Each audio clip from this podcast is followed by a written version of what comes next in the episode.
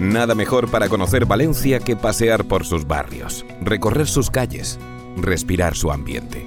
En Valencia no existen las distancias, todo está a un paso, o mejor, a un paseo. Descubre cada rincón de esta vibrante ciudad paseando en compañía. Aquí comienza Una ciudad para pasear, el podcast de Visit Valencia. Hola de nuevo, soy Luis López y hoy nuestro paseo discurrirá por las calles del barrio La Pechina y el Jardín Botánico, dos barrios unidos por la Gran Vía Fernando el Católico, otro clásico de Valencia situado en el centro de la ciudad entre Arrancapins y Campanar y perteneciente al distrito de Estramurs. Hola, soy MJ Ledón y el paseo de hoy es 100% revitalizante sobre todo en la primera parte, donde descubriremos uno de los pulmones verdes de la ciudad, nuestro impresionante jardín botánico. Para continuar en clave ecológica, también visitaremos el Jardín de las Hespérides y por supuesto recorreremos algunos de los enclaves más bulliciosos del barrio, como el Mercado Municipal de Rojas Clemente o la Sala Girasol, con más de 20 años de recorrido y una programación totalmente recomendada. Hemos quedado para dar este paseo con Vicente Todolí, todo un referente internacional en el mundo del arte. Es mundialmente conocido por haber sido director de uno de los museos más importantes del planeta, la Tate Modern Gallery de Londres. Ha sido asesor del Centro de Arte Bombas Gens en Valencia y ha dirigido espacios como el IBAM, Instituto Valenciano de Arte Moderno, donde fue uno de sus impulsores. En 2010 decidió abandonar la dirección de museos para volver a su población natal, Palmera, en Valencia. Desde allí continúa ejerciendo su actividad cultural para diversas fundaciones y artistas, al tiempo que disfruta de sus grandes aficiones, la agricultura y la botánica. Pasear por lugares fantásticos, recuerdos para toda la vida.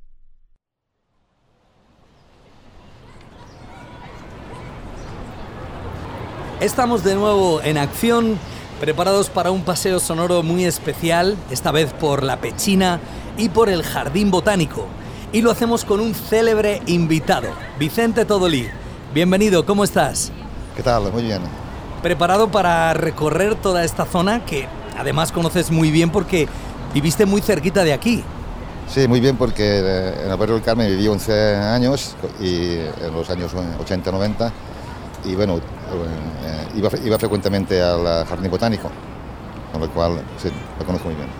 Pues desde aquí justamente comenzamos desde las Torres de Cuar, uno de los iconos de la ciudad, ¿verdad? Sí, una de las eh, puertas de acceso a la antigua ciudad de Valencia.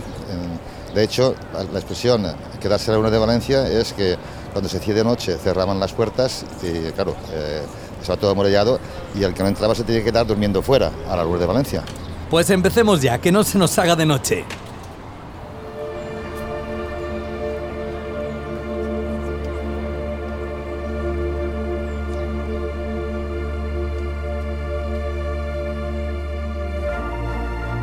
Hemos quedado con Vicente en las Torres de Quart, una construcción militar del gótico tardío proyectada en el siglo XV y que formaba parte de la muralla medieval. Ya hablamos de ellas con detalle en anteriores capítulos, pero hoy te ampliamos un dato. Estas torres fueron clave para las tropas napoleónicas durante la Guerra de la Independencia contra los franceses en 1808. En sus torreones todavía se puede ver perfectamente las marcas de los cañonazos de aquella gran batalla.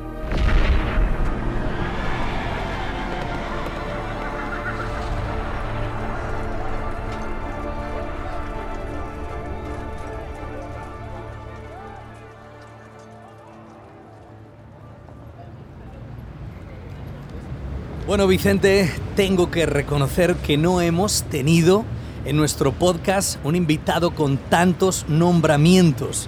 O sea, es increíble. Caballero de la Orden de las Artes y las Letras en Francia, eh, medalla de la Orden de Santiago de la Espada en Portugal, eh, doctorado honoris causa por la Universidad Politécnica de Valencia. Bueno, bueno, imagino que un orgullo para ti, ¿no? Bueno, digamos que A mí los, reconocimientos eh, me causan embarazo. Yo soy muy tímido y de, hecho cuando dijeron que querían darme el, doctorado honoris causa, yo dije, oh, horroris causa. no, soy muy amigo de, reconocimientos, eh, ¿sabes? Eh, soy muy introvertido y entonces y privado. Pero bueno, decir que no sería presuntuoso, con lo cual sí, al final los acepto. Bueno, muchas felicidades por todo eso, pero vamos a empezar por el principio. Eh, ¿Cuándo exactamente descubres tu vena artística? Bueno, eh, realmente, digamos, era una de mis venas, porque yo realmente mi primera pasión siempre fue la, literatura, la segunda fue el cine y la tercera el arte. Entonces, eh, con las primeras dos pasiones preferí no mancillarlas con el trabajo, disfrutar pura y simplemente de ellas. Y dije, no, pero el arte, con el arte podría trabajar pero entonces estaba indecidido, no sabía si estudiar eh, arte o arqueología. Eso se solventó porque eh, hice un, viaje con los profesores de arqueología a al Sagaria, eh, aquello que se llama una profesión de campo, a ver si encontramos restos arqueológicos y no encontramos nada. Y yo dije, ay, esto no me convence. Si yo voy a ver una exposición en un museo, me gustará o no me gustará, pero está allí. Y aquí hemos venido y no hemos encontrado nada. Y ahí decidí que iba a estudiar historia del arte. Años después encontraron un poblado ibérico arriba. Y con la historia del arte, en un principio empecé más eh, enfocado al renacimiento y minerismo, pero en el año 76, eh, justo después de la muerte de Franco, en el 75, la Bienal de Venecia, que es uno de los eh, eventos artísticos más importantes a, nivel internacional, dedicaba su parte central a España. Yo cogí un, un tren, 36 horas, con una pequeña una mochilita, y después de 36 horas me planté en Venecia. Cuando entré en Venecia en la Bienal, era la primera vez que veía arte moderno en directo, dije, esto es lo que quiero hacer. Eso fue en el año 76, 21 años después, en el 97, fui uno, de los comisarios de la Bienal. Entonces, digamos que hubo, ahí se cerró el círculo. Ostras, qué buen comienzo. Imagino que en aquel momento eh, continuar trabajando las tierras de tu familia como que no entraba en tus planes, ¿no? Sí, no, en esos momentos no, yo lo que quería era escapar, exactamente. Entonces, eh, no, en esos momentos yo, eh, España estaba muy cerrada. Eh, era realmente mi segundo viaje al extranjero. El primero lo hice para aprender inglés, fui un mes a Oxford unos años antes, pero fue, digamos, aquello en grupo. Fue la primera vez que fui solo al extranjero y desde entonces cada verano trabajaba y después, con el dinero que ganaba, un mes me iba siempre a Italia. me enamoré de, Italia, del arte italiano y de su cultura de hecho, ahora estoy trabajando en Italia desde hace 10 años, en Milán. Soy director artístico de Pirelli Garbicolca y es mi, realmente mi país de adopción. Eh, ellos, me, ellos, me, consideran uno de ellos y yo también me considero uno de ellos. Bueno, hemos llegado al Jardín Botánico, un lugar muy especial para ti. Sí, en los 11 eh, años que estuve en el IBAM, de los 85 al 96, eso estaba a 100 metros y era el espacio que utilizaba para eh, meditar, para reflexionar. Era el espacio de limpieza mental. Además, yo nací en la Safor, en un ambiente rural, y digamos que esto me retrotraía ¿no? a, mi lugar de origen. Y tenía muchas palmeras, y las, palmeras siempre han sido una pasión mía, aparte de los eh, cítricos. De hecho, en el 2000 planté un jardín con, en casa con 17 tipos de palmeras y entonces yo ahí me maravillaba con eh, la cantidad de ejemplares que tenían y bueno, y con eh, todos, los, todos los árboles. Era un oasis en la ciudad, eh, bueno, aún lo es, ¿no? Entonces, de hecho, cuando hubo un intento urbanístico que se separó, que hubiera incidido directamente sobre el, botánico, pues bueno, pues yo estaba muy preocupado. por fortuna salvaron el botánico, que es un, es un espacio realmente esencial en Valencia.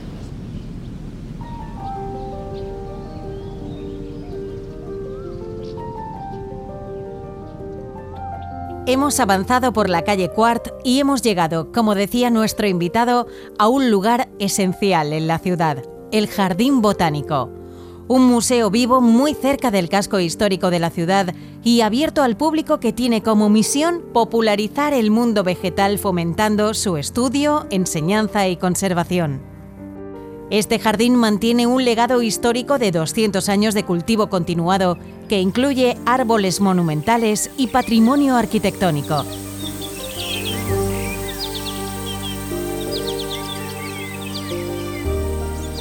Dejamos atrás el botánico y seguimos avanzando por la calle Quart, buscando la intersección con la calle Beato Gaspar Bono, por donde giramos a la derecha. A solo unos metros nos encontramos con una de las construcciones más relevantes del barrio por su valor patrimonial y cultural, la iglesia de jesuitas. De estilo neobizantino, esta edificación, construida en 1884, se encuentra a día de hoy en fase de rehabilitación. A solo unos metros nos topamos de frente con el Jardín de las Hespérides.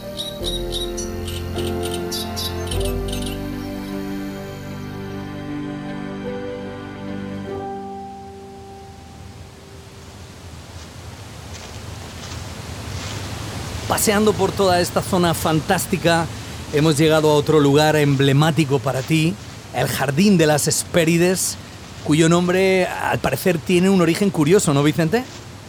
Las Hespérides, el nombre, eh, viene de uno de los trabajos de Hércules, que robó lo que llaman, llamaban las manzanas de oro, las naranjas, los cítricos. ¿eh? Y eh, gracias a eso se convirtió en una obra que todos los renacentistas la tenían como referencia. De hecho, eh, los Medici, los grandes patrones del Renacimiento, fueron los que empezaron a coleccionar cítricos. Vaya origen curioso. Oye, eres licenciado en Geografía e Historia en la especialidad de Historia del Arte por la Universidad de Valencia. Además, realizaste estudios de posgrado eh, en Historia del Arte en lugares como el Fulbright Scholar en la Universidad de Yale y la Universidad de Nueva York. Eh, ¿Qué recuerdos guardas de toda aquella época? Bueno, en aquel momento yo era eh, urbanita completamente. Y claro, Nueva York era la metrópolis y era realmente el, sitio, que tomó el relevo de París después de la guerra en aquello que se refiere al arte moderno. Y era el sitio donde podías investigar mejor y también eh, el sitio que tiene los mejores museos eh, eh, del mundo, probablemente. ¿no? al menos la mayor cantidad de museos de arte moderno estaba en Nueva York. Entonces, para mí aquello fue un, una increíble reserva de conocimiento a nivel no solo de teórico, porque había grandes bibliotecas, sino porque tenía acceso a las exposiciones en museos y en las galerías, que también eran las más importantes del mundo. Entonces fue un privilegio, era un momento donde yo solo recorriendo la ciudad ya aprendía, solo viendo el paisaje urbano, la gente. De hecho, yo muchas veces pensaba que mis ojos eran una cámara. En los últimos años 80 llega uno de tus momentos grandes, creo. Eh, eres elegido director artístico del IBAM, el Instituto Valenciano de Arte Moderno. Además, fuiste uno de sus grandes impulsores eh, en aquella época. Imagino que bonitos momentos para ti, ¿no? Bueno, pues eh, sí, yo llegué de Estados Unidos en el 85 eh, para trabajar en el IBAM, que entonces era la, semilla del IBAM, porque no, había edificio. Había un, edificio en, eh, en, proyecto que además se retrasó porque mientras estábamos excavando para construir los cimientos, se encontraron los restos de la muralla, que era la, que arrancaba de las torres de Quart. El museo, en lugar de abrir en el 87, abrió en el 89 eh, entonces fue cuando, eh, en, colaboración con Carmen Alborg, que fue eh, elegida directora gerente, pues formamos un, tándem, el mejor tándem que he tenido nunca en, mi vida. Yo realmente no tenía experiencia, o sea, sí, tenía, había hecho un programa de estudio en el Museo Windy de Nueva York, que se llama Independent Study Program, que era un, programa de entrenamiento de curators, eso me, claro, me ayudó mucho para darme la base. Pero claro, yo nunca había em, empezado un museo de cero ni lo había, ni, lo había eh, dirigido a nivel artístico. Y entonces, claro, empecé a preocuparme mucho y, de hecho de noche muchas veces no podía dormir de la responsabilidad. Y dije, si la responsabilidad me atenaza, voy a fracasar. Digo, que sea lo que, lo que Dios quiera, eh, hay que trabajar y no pensar. Y si después la cosa sale mal, pues sale mal.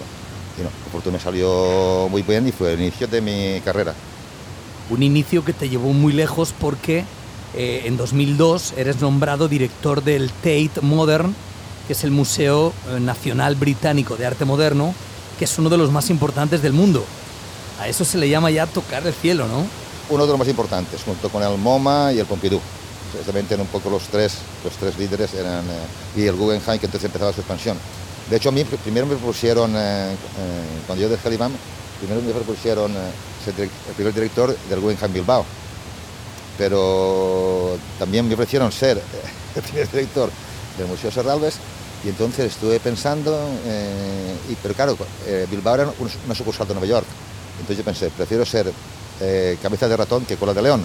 Mis amigos, cuando les dije que me iba a Oporto, dijeron, tú estás loco, pero si eso era el Guggenheim. Eh, no lo entendieron, ni siquiera los del Guggenheim entendieron. El director entonces, Tomás Sáenz, me dijo, ¿Oporto? ¿Eso dónde está? Portugal, ¿eso dónde está? Eso no lo conoce ni Dios, digo, por entonces ellos me necesitan más a mí que vosotros.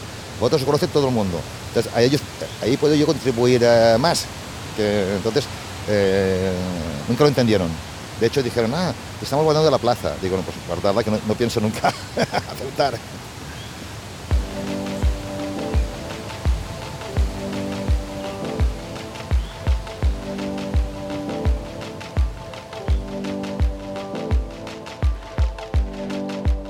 Con pena en el corazón, hemos abandonado el Jardín de las Hespérides. Este es uno de esos lugares que te atrapan. Es perfecto para el deleite de los sentidos y la meditación.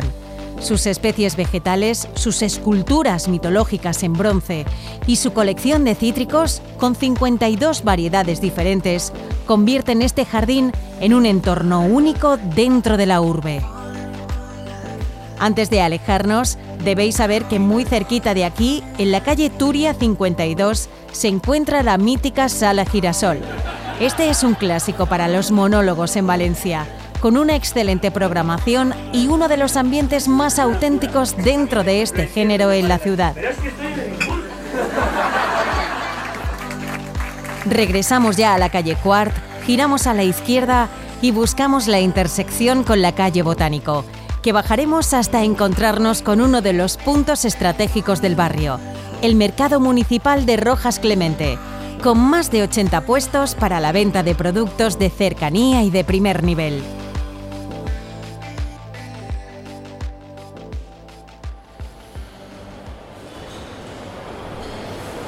Qué bonita mañana nos ha tocado para disfrutar de este paseo por toda la zona del Jardín Botánico. Ahora mismo estamos en justamente en el mercado municipal de Rojas Clemente. Hay un ambientazo por aquí, vamos. Em, pero Vicente, me gustaría preguntarte, ¿cuál es, tu, ¿cuál es tu zona favorita para pasear por la ciudad, por aquí, por Valencia? Bueno, pues me gusta pasear por el centro. Eh, tanto el barrio del Carmen eh, y eh, me encanta el mercado central, que creo que es el, mercado más espectacular del mundo justo enfrente de la lonja, que es otra de las grandes joyas arquitectónicas entonces digamos que sí, que mi, zona favorita es la, que, se inicia con la lonja y el mercado central y termina en el barrio del Carmen y las puertas, eh, las torres de Cuart y las torres de, Serranos. Y también el río, cuando yo vivía en Valencia, solía ir eh, en bicicleta, pero realmente muy rápido, casi me maté una vez, por el río, por el cauce. Oye, en tras tu paso por Londres, justamente en 2010, decides de alguna manera dar un giro a tu vida. O sea, estabas cansado del arte, estabas cansado del mundo del arte, ¿qué pasó? Sí, bueno, de hecho, mi intención después de Oporto era volver a casa, ¿no? Eh, era volver a donde había nacido. Y... Pero claro, cuando surgió la oportunidad de la Tate, eh, dije, va, vamos a hacer otro esfuerzo. Y en ese momento mi, siempre mi política era permanecer solo siete años en un sitio. Aquí permanecí 11 porque tardaba cuatro años en abrir el museo. Pero una vez el museo eh, tenía actividad siete años, eh, era, era, son mis ciclos. Pero yo tenía claro que, no, que al cabo de siete años me iría. Después me propusieron al cabo de dos años dirigir eh, el Pilar en Carricoca. El, bueno, eso no es un museo, es una función privada, con lo cual era el, trabajo perfecto. Era el trabajo donde iba a trabajar con arte y no con el mundo del arte, que es lo que no me gusta. ¿no? Y entonces, bueno, pues eh, realmente tengo, allí tengo un, equipo muy joven, fantástico, mejor que he tenido nunca, y estoy encantado, porque allí me dedico 100% al arte y lo compagino con la, eh, digamos, la horticultura, mi museo de cítricos. ¿no?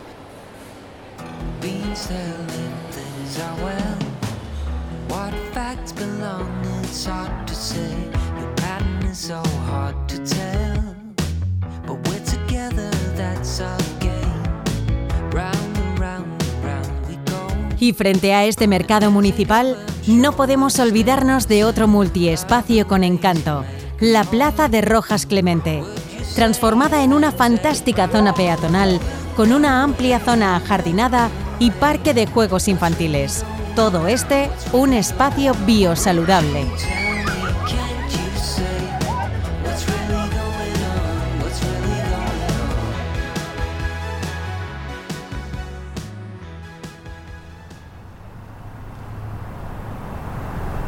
Vicente, es la plaza jardinada aquí en medio de, todo esto que respiramos naturaleza. Bueno, este lugar es ideal para preguntarte por tu propio huerto en el que últimamente estás como muy centrado. Ese Todoli Citrus. Eh, lo has definido como un museo, una, una especie de experiencia multisensorial. Háblanos de él, por favor. ¿Cómo es que de repente recuperas este huerto y con él las labores de tus familiares? realmente yo empecé otra vez a interesarme, a interesarme por la, tierra cuando regresé de Nueva York. Eh, yo regresé en 85, pero fue en el 87 eh, cuando empecé de nuevo a, prestar atención ¿eh? y empecé a, subir a las montañas del, norte de Alicante y del sur de Valencia, sobre todo la Valle de Gallinera. Y ahí es donde en el 90 compré unas tierras que habían sido quemadas y abandonadas eh, para restaurar eh, los márgenes de piedra seca y replantarlo todo con lo que había, eh, sobre todo olivos y, cerezos. Y ahí es donde, digamos, nació mi primer proyecto agrícola. El objetivo era realmente resucitar una tierra que había, que había sido asesinada por el fuego y por el abandono. Ajá. Y en este espacio cuentas con uno de los mayores cultivos de cítricos del mundo. Esto creo que tiene mucho mérito. Más de 400 variedades. Incluso has recuperado algunas que, que estaban perdiéndose.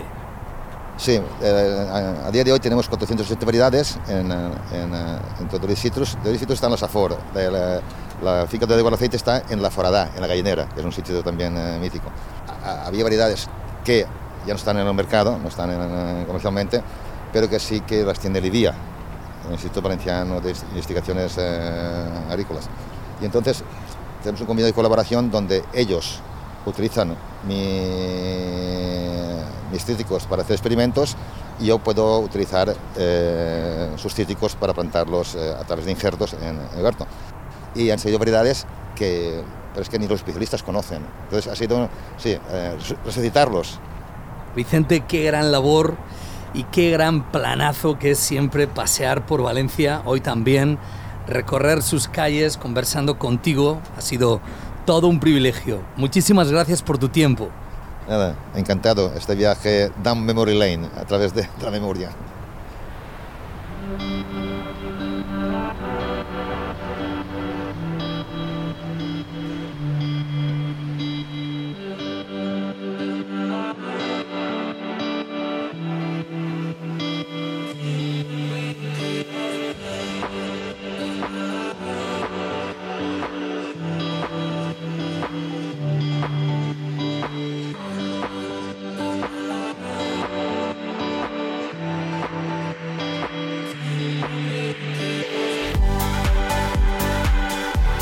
Y aquí el paseo llega a su fin. Recuerda que en las notas del podcast tienes a tu disposición la ruta que hemos recorrido y enlaces con todas las referencias que hemos apuntado durante el trayecto.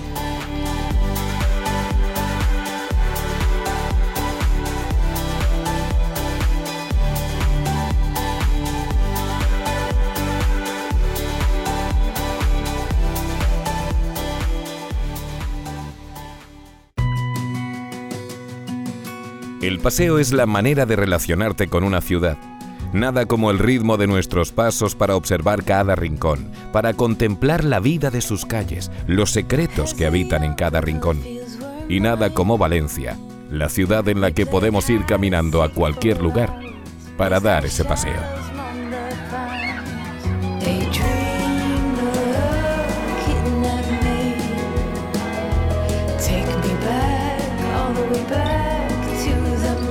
Una ciudad para pasear es el podcast de Visit Valencia. Presentado por Luis López y María José Aledón. Diseño sonoro por Javi López. Una idea original de la mujer del presidente. Ya disponible en las principales plataformas.